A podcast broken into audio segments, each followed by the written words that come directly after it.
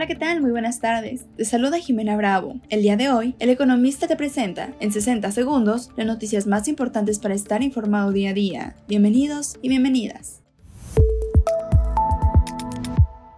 En primer plano, la reducción adicional de la carga fiscal de Pemex, que fue aprobada por la Cámara de Diputados el viernes pasado, será una nueva presión para las finanzas públicas el año próximo, indicaron expertos en el tema. Termómetro económico. El incremento en el precio de los combustibles observado desde junio pasado por los recortes a la producción de Arabia Saudita y Rusia y ahora el conflicto de Oriente Medio afectaron el precio de las acciones de las aerolíneas, tanto que acumulan retornos negativos en lo que va del año.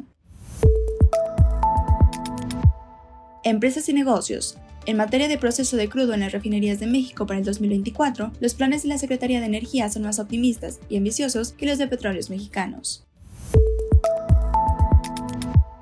Mantente informado con el economista. No olvides seguirnos para no perderte tus 60 segundos de noticias. Hasta mañana.